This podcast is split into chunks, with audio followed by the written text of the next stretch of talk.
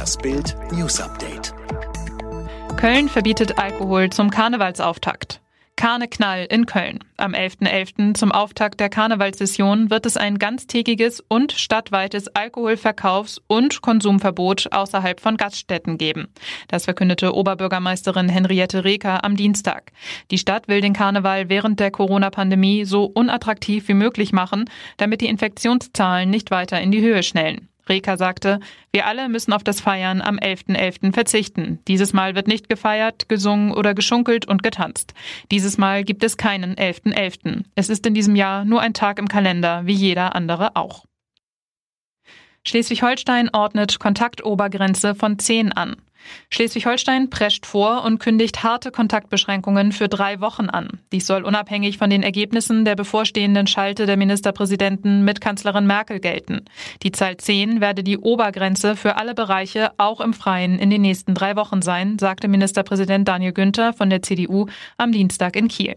Diese Maßnahmen sollen am Freitag in einer Landesverordnung beschlossen werden. Kontaktbeschränkungen heißt, dass wir die Zahl 10 einhalten. Zehn Personen ist die absolute Obergrenze, sagte Günther.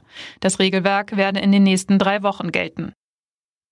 Dreijähriger erschießt sich aus Versehen selbst. Ein dreijähriger Junge hat sich in den USA aus Versehen selbst erschossen. Er habe am Wochenende bei seiner eigenen Geburtstagsfeier in Porter im Bundesstaat Texas mit einer Waffe hantiert, wie die Polizei mitteilte. Dabei habe sich ein Schuss gelöst. Das Projektil habe den Jungen in die Brust getroffen. Er sei kurz darauf trotz einer Notbehandlung seinen Verletzungen erlegen. Der Junge hatte mit seiner Familie und seinen Freunden seinen dritten Geburtstag gefeiert. Den Ermittlungen zufolge war die Waffe einem erwachsenen Gast aus der Tasche gefallen. Hollywood-Star Jamie Foxx trauert um seine Schwester. Deondra Dixon starb mit nur 36 Jahren. Mein Herz ist in eine Million Stücke zerbrochen, schrieb Fox auf Instagram. Seine Schwester Deondra, die das Down-Syndrom hatte, beschrieb er als helles Licht. Die ganze Familie sei erschüttert über den Tod seiner Schwester. Über die Todesursache machte Fox keine Angaben. Ex-Berater von Lewandowski festgenommen. Jetzt kommt's ganz dick für Lewandowskis Ex-Berater. Die Polizei in Polen hat den früheren Berater von Stürmerstar Robert Lewandowski, Cezary Kucharski, für eine Befragung festgenommen. Der Verdacht? Massive Drohungen gegen den Stürmer.